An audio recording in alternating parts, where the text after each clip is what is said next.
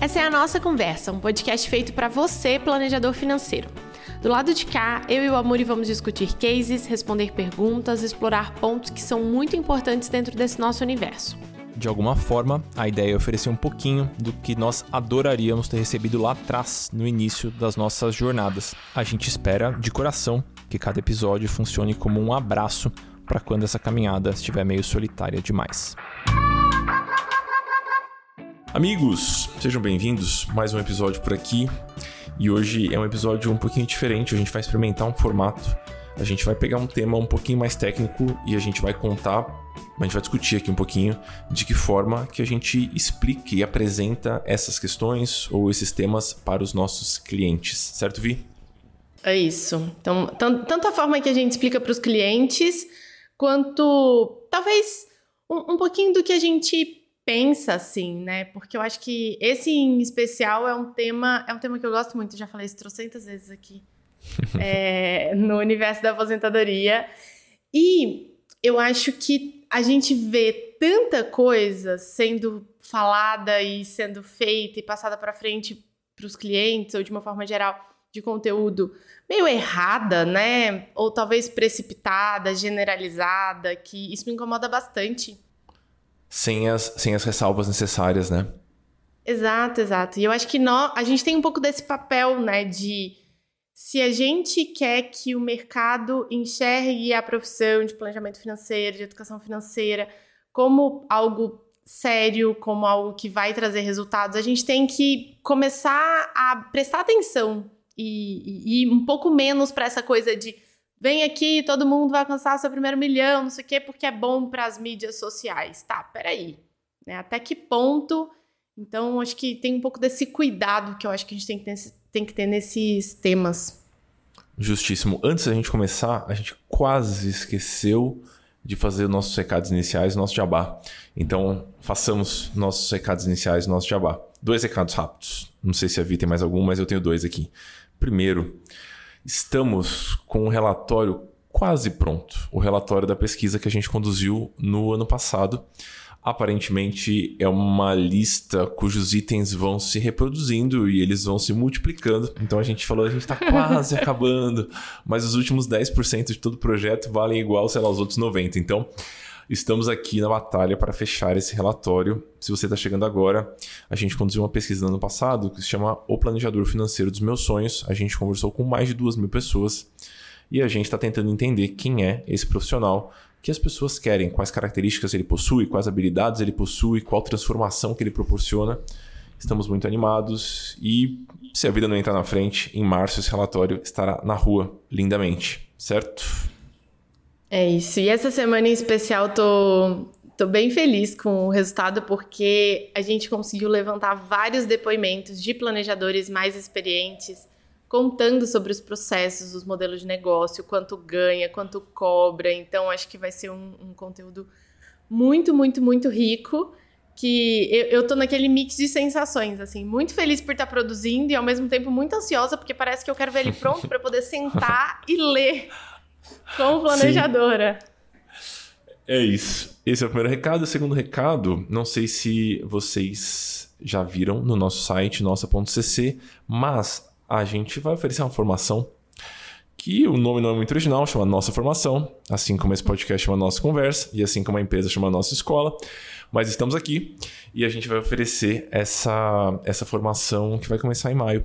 Então vai ser algo bem diferente do que a gente tem disponível no mercado hoje a, a, as aplicações já estão abertas. Então, se você gosta da abordagem que a gente utiliza por aqui, se você admira o trabalho da Papo de Valor ou gosta do que eu toco por aqui também, você vai ser muito bem-vindo e a gente te convida a dar uma olhadinha em como essa formação vai funcionar. Entra lá em nossa.cc, tem o um link logo do primeiro parágrafo, onde a gente explica um pouquinho. Teremos convidados, teremos supervisão, teremos as aulas ao vivo. Vai ser um processo bem, bem, bem, bem profundo e a gente está muito animado com isso também. Sem mais delongas, vamos para a previdência privada. Agora vamos. Vi, agora vamos. Como é que você costuma introduzir esse assunto com, com os clientes? Você traz o tema previdência privada, você vai pela narrativa da aposentadoria, como é que você ordena um pouquinho esses, esses conceitos? Certo. É, a gente não traz o tema previdência privada do mesmo jeito que eu não falo, ah, agora vamos fazer uma reunião sobre CDB. A gente não faz uma reunião sobre um produto de investimento em específico. Então, é, o produto ele é diferente do objetivo do projeto de aposentadoria. Eu acho que esse foi daí que surgiu a ideia desse, desse podcast também, né, né, amor, desse episódio, de entender que a aposentadoria não é sinônimo de previdência privada e, e vice-versa, assim, né? Uma coisa não necessariamente tá ligada com a outra. A gente tá acostumado a ver isso dos grandes bancos e ah, vamos pensar na sua aposentadoria e faz uma previdência privada. Isso até dentro do, das, de empresas grandes que têm previdências fechadas. Então, isso culturalmente essa relação existe, mas em termos de planejamento financeiro, uma coisa não é igual à outra. Óbvio que tem uma relação, mas uma coisa não é igual à outra. E esse eu acho que é o primeiro ponto para a gente poder deixar claro, porque as pessoas, os nossos clientes, acham que é. Super, os alunos também. E os alunos dos programas e os clientes também que eu já atendi nos últimos tempos. Eu acho que tem essa, essa equiparação falsa. Eu acho que a mídia tem um papel importante nisso também. Então, por muito tempo, preocupe-se com o seu futuro significava abrir uma previdência privada. E eu acho que recentemente a gente está conseguindo encaixar a previdência privada como uma ferramenta possível, um, uma modalidade de investimento possível que pode compor uma carteira que tem um foco previdenciário, tem um foco de, de longo prazo mas eu, eu sinto uma certa resistência. É como se uh, eu estivesse instruindo alguém: olha, talvez você possa usar títulos de longo prazo, atrelados à inflação, como uma ferramenta de aposentadoria. Né? Então você vai colocar, todo mês você vai comprar ali 200 reais de NTNB para 2035 e daqui a 14, 13 na verdade agora, você vai ter lá o seu montante. E aí eu posso explicar o processo todo e no final a pessoa fala: tá, mas e com relação à aposentadoria? e a previdência privada e a renda passiva que eu vou ter depois. Como é que a gente pode organizar? Então é, é um desafio, né? Deixar isso bem claro. Mas eu acho que nesse ponto a gente concorda. A previdência privada é uma ferramenta possível que, em determinado contexto, pode fazer sentido. E eu queria discutir com você quais são esses contextos também. Acho que a gente pode chegar nesse ponto nesse episódio. Mas eu acho que o primeiro ponto é desmistificar essa correlação direta, porque ela não existe, pessoal. Então existem N possibilidades e explicar isso para o cliente de maneiras diversas na expectativa de que, uma, que alguma delas se conecte é uma coisa muito boa. Sim, e eu acho que por um caminho de vamos pensar na sua aposentadoria nesse momento. Então, desenhar o plano que precisa, quanto tem de patrimônio hoje, quanto a gente precisa alcançar, quanto precisa ser poupado por mês e separar isso de qualquer, de qualquer tipo de produto. E, sem, e o cliente vai questionar, ele vai interromper em alguns momentos. Ah, e aí esse dinheiro vai para a previdência privada? E aí a abordagem, a princípio, é: olha, e aí esse dinheiro ele vai ser investido pensando no seu futuro. E é engraçado que sempre que tem um cliente que fica interrompendo, falando da previdência privada em vários momentos, quando eu, quando eu, eu trago esse, esse argumento de esse dinheiro vai ser investido em um portfólio completo. Eu dou exemplos de, às vezes pode ser até um apartamento para alugar, só para poder tirar essa pessoa do lugar de aposentadoria previdência privada. Eu vou lá para outro, para um outro campo dos imóveis para alugar, para a pessoa ampliar esse olhar assim. Justíssimo, eu acho que é uma ferramenta muito boa. Então, dá para usar exemplos que não vão correr risco de ser mal interpretado. Por exemplo, se eu falo para a pessoa, ah, vamos usar previdência privada e vamos usar um FIA, um fundo de investimento em ações aqui. A pessoa, assim, se ela estiver meio desatenta, ela fala, ah, beleza, são todos ativos financeiros, previdência privada, blá, blá, blá. Mas se eu coloco uma coisa que claramente não é um, um ativo financeiro mais tradicional, acho que fica, fica mais fácil de explicar. Nunca tinha pensado nisso, mas acho que é um bom, uma boa maneira também da gente fazer. Eu gosto bastante de, na hora que eu estou explicando esse processo de aposentadoria, usar a figurinha da montanha, que é super clássica de planejamento financeiro. Então, quando a gente explica essas duas fases, parece que é um, um jeito. Acho que não é à toa que ela está presente em muitos cursos para planejadores financeiros, é porque ela é muito útil mesmo, né? Então a gente separa a vida financeira de um cliente em duas etapas: a fase de acúmulo e a fase de usufruto. E o desenho disso é uma montanhazinha. Então você vai acumulando e vai subindo a montanha no gráfico. Chega um certo ponto em que você fala: bom, a partir daqui eu não vou produzir mais capital, pelo menos não com a força do meu trabalho, e eu vou começar a usufruir. E aí esse patrimônio vai descendo lentamente. E se tudo for bem feito, nenhum grande imprevisto acontecer, a gente vai conseguir uh, garantir que até o final da vida esse patrimônio ainda dure. Então eu gosto bastante de usar essa, essa figurinha. E ela foi super útil na hora de passar no CFP também. Não lembro, não sei para você, mas esse desenho ele é ótimo assim pra gente conseguir localizar os pontos no gráfico. É isso. E sabe uma coisa que é curiosa? A gente tem um, uma planilha simples de simulação de quanto eu quero alcançar, qual a renda que eu quero, quanto que eu preciso poupar hoje, enfim, uma tabelinha. E e de, nessa, nessa aba, a gente tem uma figura que ela, ela nem é o gráfico certinho, é só uma figura que a gente fez. E eu tenho as duas opções. A opção da montanha, que sobe e desce, e a opção da montanha, que só sobe e em determinado momento ela faz um papel meio platô, assim, né? Ela continua. Porque os clientes eles chegam e falam: "Ah, então, quero pensar na minha independência financeira e eu quero viver de renda passiva, eu só vou retirar o que está rendendo acima da inflação". Às vezes vem com aquele argumento do, do YouTube forte assim. E quando a gente vai fazer uma projeção, a gente sabe que a montanha que sobe e desce para o zero, ela já é difícil de ser alcançada. Sim. Quem dirá a montanha que só sobe? Então a gente compara, e nessa tabela a gente tem as, as, duas simulações, né? Ó, se você quer essa montanha aqui que só sobe, é esse o valor. Se você quer essa que sobe e desce, esse outro valor. E aí a gente consegue trabalhar um pouco desse conceito, né? De, da renda passiva e, e eu fazendo a retirada só do que está rendendo acima da inflação e eu fazendo retirada do capital principal, que não tem nada de errado, isso não é menor de jeito nenhum, assim. Inclusive, a gente não vai entrar tanto nessa discussão neste episódio, porque a gente já fez um estudo de caso inteirinho sobre isso, com números e tudo mais. E ele foi publicado no nosso episódio 5. E ele se chama E quando o plano ideal é muito diferente do plano possível. Então, acho que é, uma, é um exemplo muito bom de como colocar os números e quais argumentos você pode utilizar quando, na frente do cliente, você desenhar essa montanhazinha e você perceber que essa montanha não sobe o suficiente para conseguir descer por uma quantidade é, ponderada, assim, é, considerável de, de anos. Porque isso pode acontecer. E eu, o que eu sinto, eu não sei se você já passou por isso também, eu tenho muita birra dos livros que eu lia uh, quando, quando eu era mais, mais moleque, assim, que me interessava por educação financeira, li esses livros e lá tinham alguns exemplos que consideravam rentabilidades completamente reais para não ter que lidar com o fato de que a conta talvez não feche. Então eu cansei de ver projeções, ah, 8% de juro real ao ano. Aonde que você vai conseguir 8% de juro real ao ano? Então seja, seja conservador na hora de desenhar esses cenários, né? Você usa qual aí, Vi? Você e as meninas da Papo de Valor? A gente usa 3, 4. 3 a 4. Justo. É, às vezes, é, é uma coisa que a gente constrói com o cliente, né? Às vezes uhum. a gente joga mais pro 3 quando tem um perfil de cliente que tem menos tempo e não claramente não vai buscar muita informação em termos de investimento, tem medo e vai demorar para poder dar espaço. Às vezes até vai, né? mas vai demorar um pouco mais para poder dar espaço, então a gente prefere ser um pouco mais conservador.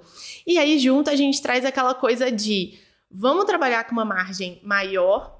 E aí, no próximo ano, quando a gente revisar, porque a gente sugere uma revisão. Na volta, Na a, gente volta a gente compra. No próximo ano, quando a gente revisar, a gente vai ter surpresas boas. Esse ano, inclusive, a gente está com surpresas ótimas com os clientes, então tem um pouco dessa sensação é, de percepção de, de valor, assim, que eu acho que acaba sendo boa no final das contas. Justo. Então, explicamos para o cliente que a previdência não é necessariamente a, a, a ferramenta para se planejar a aposentadoria, é uma possibilidade. Mas o cliente fala: não, mas eu quero previdência privada. E a gente vai ter que explicar a previdência privada para esse cliente e enumerar prós e contras da maneira independente que nós deveríamos assumir na maior parte do tempo ou em todos os cenários. Como é que a gente explica? Vou, vou puxar por aqui como eu costumo fazer quando o cliente quer de fato entender a previdência e quer considerá-la como uma ferramenta para o planejamento previdenciário. Né?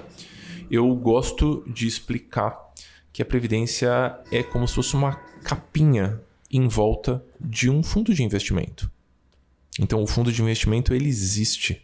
Né? A previdência é uma como se fosse um produto atrelado a esse fundo de investimento e esse produto tem algumas características e algumas complexidades. Mas o fundo de investimento ele existe, ele tem o CNPJ, ele é gerido por alguém. Não é uma entidade mágica diferente de todas as outras do mercado financeiro.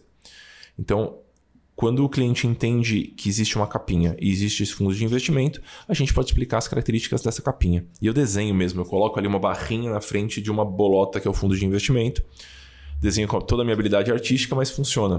E aí, nessa capinha, a gente vai explicar. Eu tento fazer duas categorizações, Vi. Não sei se você vai por aí também. Mas eu geralmente explico VGBL e PGBL, explico o modelo de tributação, progressivo e regressivo. Você vai por aí também? Sim. É, eu, eu confesso que eu entro menos no regressivo e progressivo. Eu quase que apresento já, olha, por conta do seu cenário, essa daqui é a melhor opção por causa disso, disso, disso. É, e geralmente não entro tanto nas, nas outras opções. Acaba que por conta do público que a gente atende, é muito, muitíssimo raro a gente é, compensar fazer uma coisa, uma previdência progressiva, assim, né? Por conta do perfil.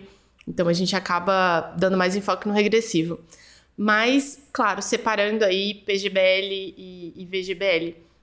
Achei interessante você falar da capinha. A gente vai um pouco, eu vou um pouco por esse caminho também, de uma previdência privada é, na verdade, um fundo de investimento com algumas regras diferentes, principalmente tributárias. Então, para deixar claro, porque alguns, alguns clientes falam: ah, mas a previdência. Eu, eu, vi que a previdência privada é ruim, quero tirar de lá e botar num fundo de investimento. E a gente, tá, calma, vamos, vamos conversar sobre isso, né? Eu acho que eu, eu acabo apresentando progressiva e regressiva porque que a maior parte do, das pessoas que eu atendo, pelo menos atualmente, que são alunos dos programas, são pessoas que já têm previdências e elas entraram nos programas para analisar essas previdências. Então ela aportou por 15 anos, por 20 anos isso aqui, ela quer saber, eu fiz certo, fiz errado, tem coisa para fazer, não tem coisa para fazer. Então acho que é por isso que eu acabo explicando, porque alguns já vêm com a previdência progressiva e a gente vai lá e sugere uma alteração se for o caso, né? Nesse caso é, é permitido. Então acho que a gente explica a parte técnica conforme a demanda do cliente. Acho que esse ponto é importante, né?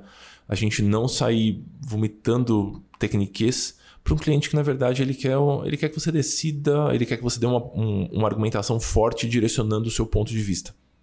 Né? A gente nunca vai decidir pelo cliente, mas tem clientes que estão menos interessados, eles querem a sua opinião. E não tem nada de errado com isso. É, e, e eu acho que tem um ponto assim que no planejamento financeiro algumas coisas elas são é, elas partem muito mais do cliente.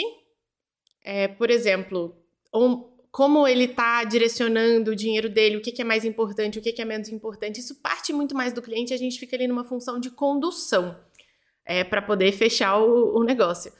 Outras coisas, elas são um combinado dos dois. Uma definição de perfil de investidor, por exemplo. Né? Tem, tem o contexto do cliente, tem como ele se enxerga e tem a parte técnica nossa. A escolha da previdência privada, se for o caso, né? Então, vai ter uma previdência privada. Se for o caso, é, essa escolha, ela é uma escolha técnica, né? Então, é, a gente tem uma, uma postura entre VGBL, PGBL, progressivo, regressivo. Eu entendo que é um papel nosso falar, olha, no seu caso, é isso aqui que a gente precisa fazer. É, eu defendo muito a história da autonomia e de explicar por quê, porque esse cliente ele vai conversar, sentar na frente do gerente do banco, então ele precisa ter esses argumentos até para ele entender onde que ele está colocando o dinheiro dele. Mas eu acho que tem uma postura mais forte nossa. Você concorda ou não? Eu, eu concordo, eu só disfarço isso com o cliente. Eu falo o ah, seguinte, sim. olha, eu tô, eu tô para você, na minha opinião, é, essa escolha e essa escolha são as melhores porque eu estou assumindo isso, isso e isso. E eu queria que você me ajudasse a definir se isso aqui que eu assumi está certo ou não. Por exemplo, eu estou assumindo que esse é um dinheiro que vai poder ficar parado mais de 10 anos. Então, me parece que faz muito sentido a gente trabalhar com a tributação regressiva, porque daqui a 10 anos a gente vai chegar na alíquota mínima e blá blá blá. Essa premissa é verdadeira? Check. Aí eu vou para a próxima. Então, eu, eu discuto com o cliente menos a parte técnica, mas mais as premissas que eu estou assumindo para chegar naquela parte técnica. Acho que é um, um, pouco por aí. É, e eu acho que esse recorte de forma de condução, é, ele vale para quase tudo que a gente vai fazer, assim. Sim, eu acho que ele é sim. importantíssimo. Há pouco tempo fiz uma reunião de prospecção com um cliente, ele sentou, não sei se eu contei isso já, ele sentou na mesa comigo, ele pediu para eu chegar meia hora antes da esposa dele, porque a reunião era com os dois, Ai, Jesus. Ai, Jesus. E aí ele sentou e falou: "Olha, vou abrir o jogo com você. Eu não quero contratar essa consultoria. E eu falei, ótimo. Mas a minha que esposa fofo. insistiu, ah. e então eu tô aqui para reunião, mas assim, já quero deixar claro. E, e a forma que eu usei para poder conduzir isso, inclusive fechou já uns cinco contratos de todas as empresas, da vida pessoal, e, enfim, deu, deu certa relação. Mas foi muito nisso. Quanto mais o cliente ele percebe, principalmente se ele está um pouco mais à defensiva, né? Quanto mais ele percebe que ele está participando, que aquelas escolhas são dele, isso fica muito mais genuíno. O planejamento parece mais genuíno para ele, parece dele mesmo, assim. Então é. Com certeza. Muito bom. Acho que você já tinha contado essa história, agora eu tô, tô lembrando e rindo de novo dela, porque eu achei muito bom a, a, a sinceridade do cidadão, né? E para falar: olha, eu não quero te contratar, eu tô aqui porque minha esposa me obrigou. E é isso. Beleza, joia. Então a gente vai, a gente consegue explicar a previdência de um jeito simples e trabalhar mais nas premissas do cliente, mais na, na, nas, nas pré-condições que ele tem, do que no delimitação técnica, porque isso a gente faz rapidinho. Ah, se longo prazo, tanto, se curto prazo, tanto, e por aí a gente vai. Joia. Você utiliza, Vi, a, a previdência privada como um instrumento sucessório ou você gosta mais dos seguros para isso? Como é que você enxerga essa questão? Eu gosto mais da previdência. É, em, em, geral, eu gosto bastante de previdência. Eu, eu gosto muito, porque eu acho que tem alguns elementos muito bons. Primeiro, a recorrência, o débito automático. A pessoa não tem que pensar, ela não tem que, enfim, tá lá só no débito automático. É, um segundo, tem toda essa história da, da sucessão. Então, é, eu prefiro. Em alguns momentos, a gente já fez várias simulações aqui internas sobre isso, de até quando é melhor um, um, o seguro como, é, como ferramenta sucessória e quando que a previdência. Em alguns lugares, elas ficam ali mais ou menos no meio do caminho, porque no caso do seguro, como instrumento, a gente está lidando com um risco. Então, não tem como falar. Ah, se eu morrer em cinco anos, aí é melhor isso. Se eu. Não, não dá. É justo, é justo. Né? Então, tem isso.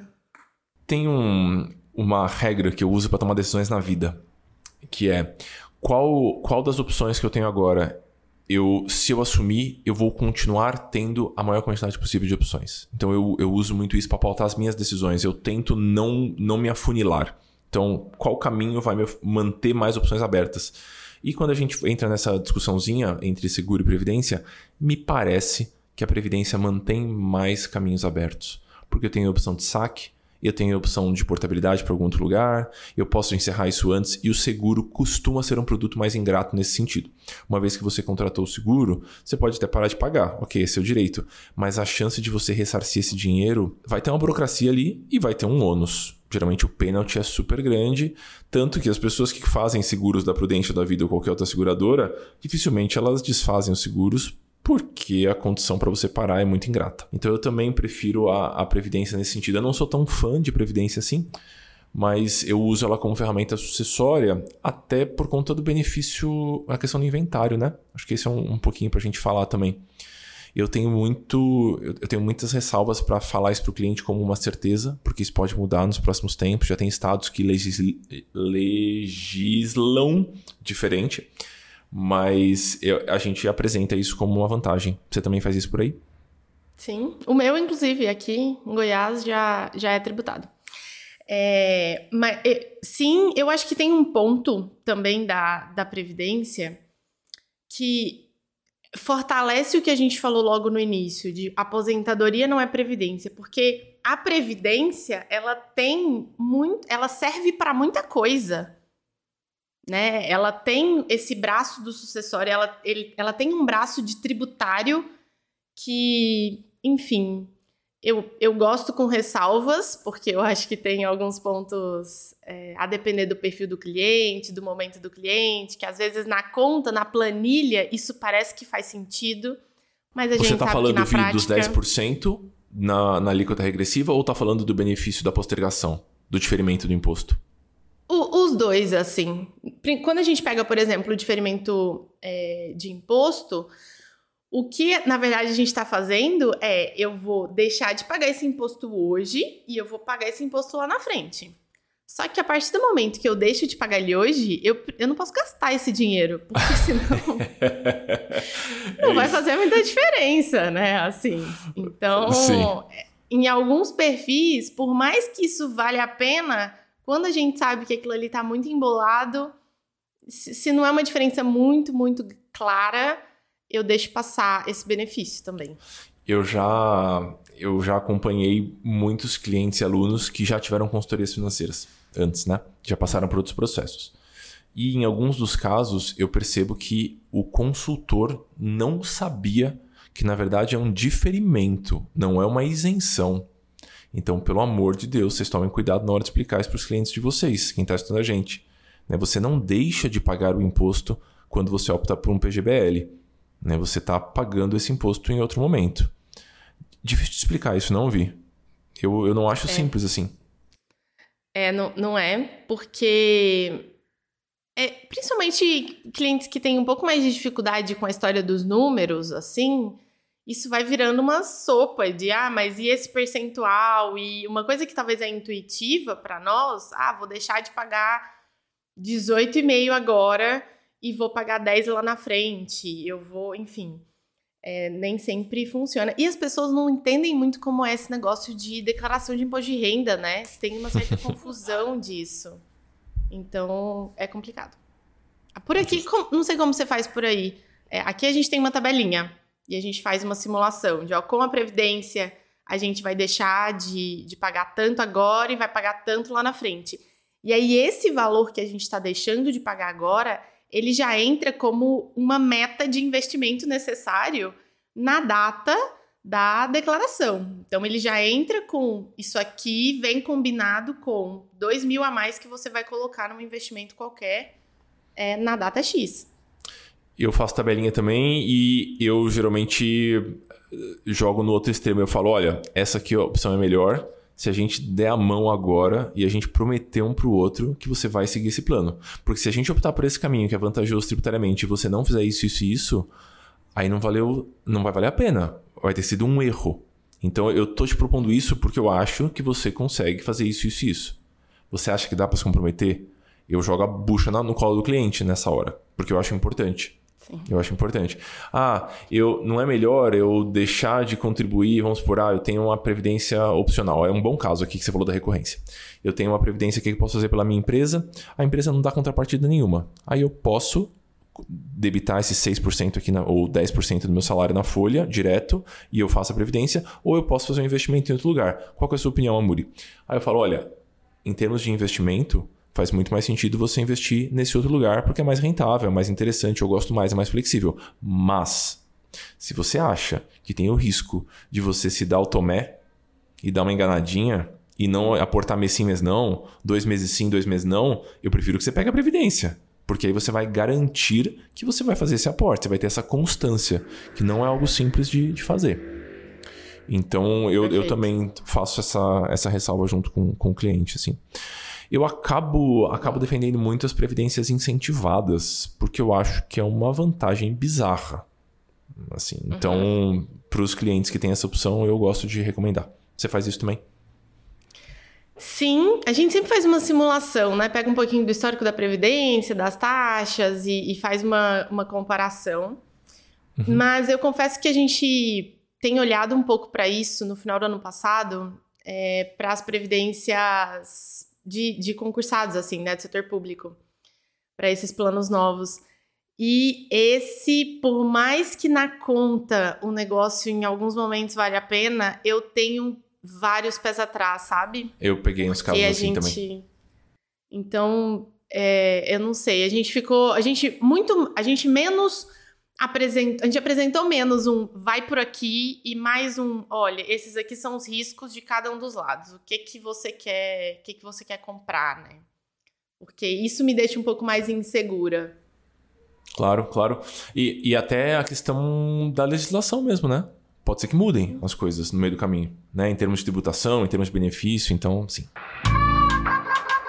Um outro ponto, Vi, que a gente separou aqui para conversar é sobre essas técnicas mágicas da HP que são completamente replicáveis no Excel e que são ridiculamente úteis na hora de você mostrar os dados para o cliente. Eu fazia, eu, eu, confesso que eu fazia muita conta na mão até me dedicar aos estudos para certificação. Eu fazia a conta de, da, da, maneira menos eficiente, eu acho. E depois da história do CFP, eu passei a, a usar exaustivamente o HP ou o Excel para fazer essas continhas. Você se apresenta, eu sei que você é rata dos números que você gosta, mas a, as meninas da Papo de Valor, elas usam também, mesmo as que não são tão dos números assim. Como é que vocês organizam isso? Sim, a gente usa. Hoje acaba que a gente faz menos a conta na hora, porque a gente tem já meio que umas tabelinhas prontas que a gente só pega e lança e aquilo ali já tá, já tá preenchido, né? Já tem as Justo. fórmulas. Mas dependendo do caso, se é uma coisa diferente, a gente usa demais. É, acho, que não, acho que a gente não vai conseguir ensinar HP12C aqui. Não vamos. Não vamos. Mas fica aí o, o lembrete, né? Se isso não é uma coisa que quem tá ouvindo a gente já conhece, já usa, das formulazinhas de FV, PV, PMT, dá um, um Google aí e coloca essas siglas na frente de Excel, que, que eu acho que vai ajudar bastante.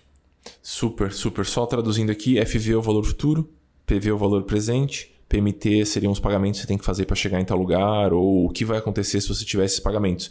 Então, são, são formulazinhas muito simples de serem usadas. Você coloca 4, 5 parâmetros e você vai ter uma resposta que provavelmente vai ser mais, mais condizente, mais customizável do que a maior parte das ferramentas prontas que você ver pela internet a gente está acompanhando bastante no grupo de Telegram. Né? Inclusive, pessoal, uma recomendação.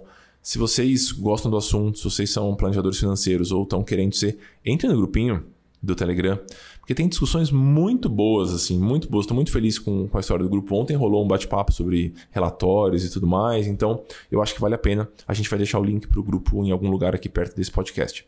Então a gente estava discutindo sobre essas ferramentas prontas e algumas delas facilitam muitíssimo a vida, mas eu me arrisco a dizer que existe uma credibilidade que a gente gera quando a gente mostra um domínio completo daquele assunto. Então, no caso da Vivi, ela montou a planilha dela. Né? Então, se ela tiver que explicar a planilha por dentro e por fora, ela vai conseguir explicar. E se ela tiver que mexer naquilo, ela vai conseguir explicar também. Então, mesmo que você use uma ferramenta pronta, eu realmente recomendo que você entenda como essas fórmulas funcionam, como esse cálculo funciona, para que você possa explicar de 20 jeitos diferentes para o seu cliente. É. E porque nesse caso de aposentadoria, é curioso porque às vezes o cliente quer saber: ah, eu tenho 200 mil hoje, eu quero alcançar uma renda a partir de né, tantos anos, uma renda de 5 mil por mês. Às vezes é essa a resposta que ele quer. Às vezes uhum. é: eu tenho 200 mil hoje e eu consigo colocar 2 mil por mês. Para eu poder ter uma renda X, quanto tempo que eu tenho que esperar para aposentar? Então tem muitas perguntas possíveis. Caso clássico de, aí... consultoria é isso, né? Exatamente. Aí ou você vai ter umas seis planilhas, o que não faz muito sentido. é, ou você vai, ah, não, aqui é geralmente onde o cliente mais precisa e o restante vai ali na hora, assim, né, no, no a um. Você se sente um pouco, pergunta, pergunta íntima aqui, você se sente um pouco Ai, tendenciosa a, a uma recomendação mais específica, porque eu me sinto, e eu vou falar qual é a minha tendência aqui. Quando o cliente chega para você com um cenário, por exemplo, ah, eu tenho essa previdência aqui, eu quero saber o que eu tenho que fazer. Eu faço a portabilidade para outro lugar, eu faço o saque, monto uma carteira de investimento. Você sente um tiquinho tendenciosa para algum canto ali? Ou você acha que você consegue sempre ser 100% imparcial? E imparcial que eu digo não é que você vai receber alguma coisa para um cenário ou por outro, é só porque a gente vai dar a nossa opinião. E a nossa opinião parte de, um, de uma paisagem emocional e cognitiva que a gente já tem. É, eu é raríssimo chegar no momento de ah, vamos sacar isso e investir em outro lugar. Então, a decisão de ficar pela ficar com a previdência geralmente é o que acontece, a não ser quando existe um, um caso claro de que a gente precisa desse dinheiro por algum motivo, enfim. Mas quando eu penso na portabilidade, eu me preocupo muito com a história da tábua atuarial. Então, acho que antes, até no começo, eu confesso que era uma coisa que eu não me atentava, que, não sei, posso até ter feito alguma besteira lá atrás, assim, no, nos primeiros clientes mas às vezes a gente tem previdências com tábuas atuariais muito antigas e que por mais que ela não renda tanto, às vezes vale a pena a gente ficar lá por algum por esse motivo assim. Então eu me atento em relação a isso, mas aí geralmente a gente sai dos grandes bancos, né? Confesso que eu ando me surpreendendo com umas previdências meio pontuais em bancos, mas o primeiro a minha primeira imagem é: vamos sair, vamos passar para regressivo e, enfim, geralmente vai para esse lugar. Justo. Nesse sentido justo. que você perguntou? Não sei se eu entendi sua é pergunta. nesse sentido, é, e eu sei que a gente diverge nesse ponto um pouquinho, então por isso que eu queria trazer essa, essa questão para cá. Antes de eu, de, de eu dar a minha opinião sobre isso também, que é tão válida quanto, quanto a da Vivi, a dela é tão válida quanto a minha. Assim, não tem um caso certo, assim, a gente tem as nossas premissas, né? E os nossos, as nossas opiniões. Sobre as tábuas notariais, porque eu acho que ele é um tema pouco falado. Então, só para a gente esclarecer, né? A Vivi falou, ah, as tábuas mais antigas às vezes são mais vantajosas. Antigamente, a nossa expectativa de vida era menor. Então, por consequência, os cálculos previdenciários e atuariais que são feitos também são mais vantajosos.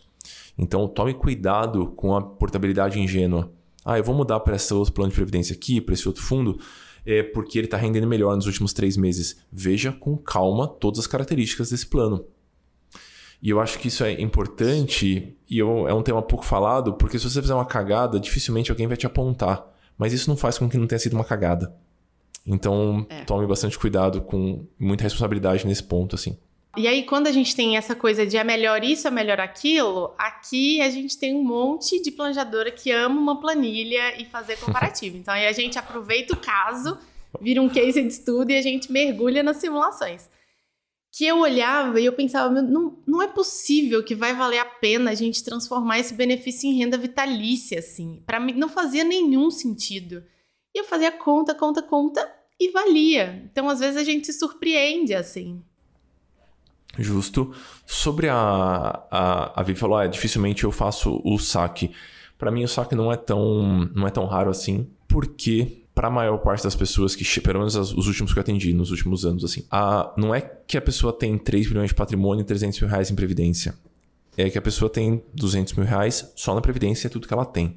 E aí, muitas vezes, eu considero que é vantagem tomar um penaltizinho para fazer o saque e já ter uma carteira de investimento mais condizente com o contexto daquele cliente do que para economizar esses mil reais ou dois mil reais não fazer essa troca na hora. Então é como se eu estivesse arrancando um, um band-aid, assim. Então eu me amparo um pouquinho nesse, nesse ponto.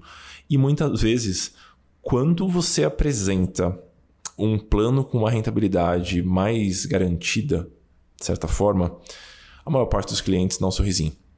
Então, por exemplo, você tem essa previdência aqui, que rende 110 do CDI, por exemplo, nos últimos 5 anos, né? Que não é uma previdência muito comum, a maior parte rende abaixo, né? Então, vocês tomem cuidado com os planos de previdência de vocês aí. Mas quando você tem esse plano de previdência que rende 110 CDI e você compara, por exemplo, com uma letra qualquer ou com um título do tesouro que tem inflação mais 4, inflação mais 5, assegurada por contrato, eu, eu tenho ali a minha. Eu, eu tenho um fraco por isso. assim Eu gosto dessa rentabilidade garantida aí. Acho ela bem gostosinha, piscina quentinha.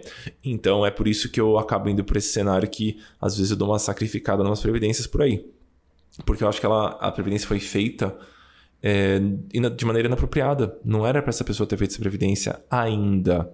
Ela devia estar tá montando reserva de emergência, ou ela devia estar tá olhando para algum outro ponto. Então é, é por isso aqui o meu, a minha pontuação. É, eu tenho. Eu sofro bastante com a falácia dos custos irrecuperáveis. me pega, me pega. Nesse, nesse cenário que você montou, eu provavelmente iria para diversificar um pouco dentro de previdência, fazer umas portabilidades dividindo o valor e eu iria um pouquinho por esse por esse Pode caminho. Ser. Eu sou preconceituoso com previdência. Eu, eu, eu assim, para eu recomendar uma previdência ou manter a previdência, ela tem que ter sido muito bem colocada, sabe? Senão eu olho torto mesmo. Talvez tenha um, um erro de julgamento meu em alguns cenários, mas é como eu costumo analisar essas situações. Amori, você tem previdência? Não tenho. Eu tenho seguro. Não tem. Eu tenho seguro, mas não tenho previdência. Eu tenho seguro para questão dos meus pais, assim. E por pessoas que dependem de mim nesse momento. E se por um acaso eu vier a faltar, vai ser uma pancada para essas pessoas tocarem meu inventário. E eu, eu não quero ter nenhum tipo de, de risco. Então, para esse cenário, eu uso um seguro. Até para doenças graves e coisas assim, eu gosto dessa, dessa proteção. Mas é um seguro é, menor do que o vendedor de seguro gostaria que eu fizesse. Então eu tenho essa proteção até a página 2 só. Então, continuando aqui da, da história da, da, dessa previdência, com a democratização do acesso ao mundo financeiro e com o surgimento de muitos, muitos, muitos players, a sensação que eu tenho é que os fundos de previdência estão mais interessantes. Existem fundos mais interessantes. Então, é a sua percepção também? Você me falou que você faz a diversificação em cima das previdências mesmo. E eu acho que isso seria algo meio impensável a coisa de 10, 15 anos, porque a maior parte era realmente muito ruim, com taxa de administração de 2, 3, 4%. Então, acho que é um pouco por isso também, não? Sim, e eu acho que nos últimos três anos a gente teve uma mudança grande também nesse mercado, né? Nos últimos dez foi gigante, mas nos últimos três eu achei que teve uma, uma mudança boa, é, porque quando eu comecei a trabalhar com planejamento, as previdências tinham um valor de entrada mais alto. Hoje, com 5 mil reais, a gente, às vezes até menos, 500 reais, várias, assim, você consegue entrar. Então, acho que tem um pouco dessa, dessa facilidade. Justo, justo. É, acho que são pontos muito positivos que vieram com a popularização do nosso assunto, com a massificação do nosso assunto. Estou com isso na cabeça porque a gente estava escrevendo esses capítulos agora do, do relatório. Então, o que, que veio de bom e o que, que não veio de não tão bom assim com essa quantidade de veículos de informação falando sobre isso e com a quantidade de pessoas mergulhando nesse tema. Tem um ponto que eu queria trazer sobre portabilidade, porque eu acho que é um, um, uma coisa técnica que a gente tem pouco contato e eu acho que nos estudos eu demorei muito tempo para eu poder chegar nesse ponto. Talvez quem já passou pelo processo do, do CFP é, já, já saiba disso, mas vamos, a gente precisa tomar um pouco de cuidado com a portabilidade da previdência fechada para a previdência aberta, quando ela é Bom permitida, porque ela leva a regra de quando a gente portabiliza a gente não pode sacar esse dinheiro depois. A gente precisa necessariamente transformar ele em renda. Então, uhum. eu, eu me peguei estudando um caso desse de uma cliente, foi quando eu descobri, já tem muitos anos assim isso. Às vezes eu falo muitos anos, parece que tem 25 anos que eu faço planejamento financeiro.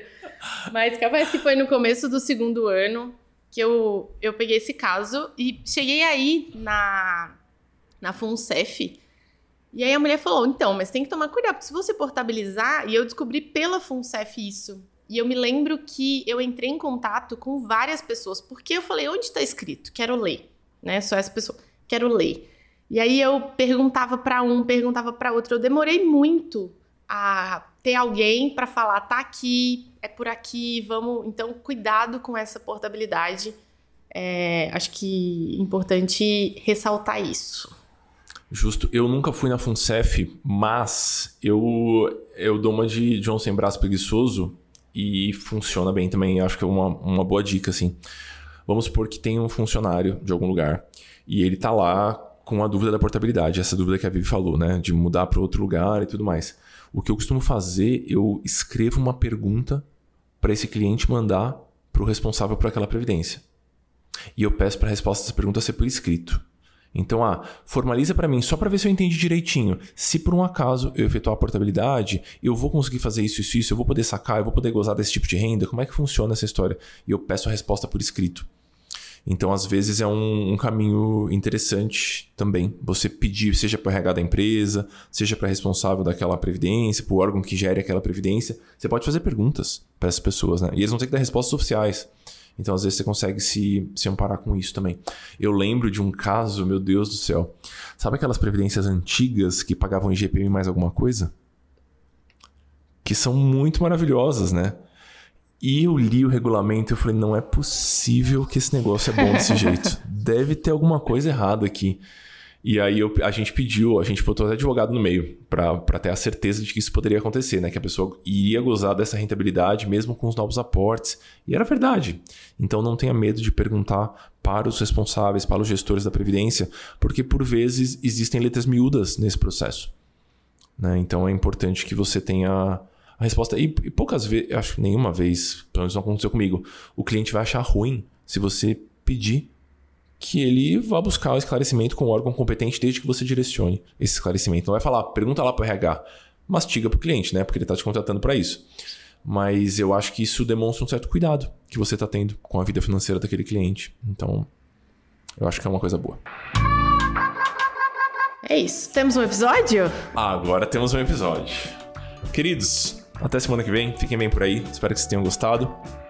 Uh, dei uma olhadinha nos links que a gente vai deixar em volta aqui do, do episódio e reforço o convite para o grupo do Telegram. Tem rolado muitas discussões bacanas por lá. Beijo para vocês. Tchau, tchau.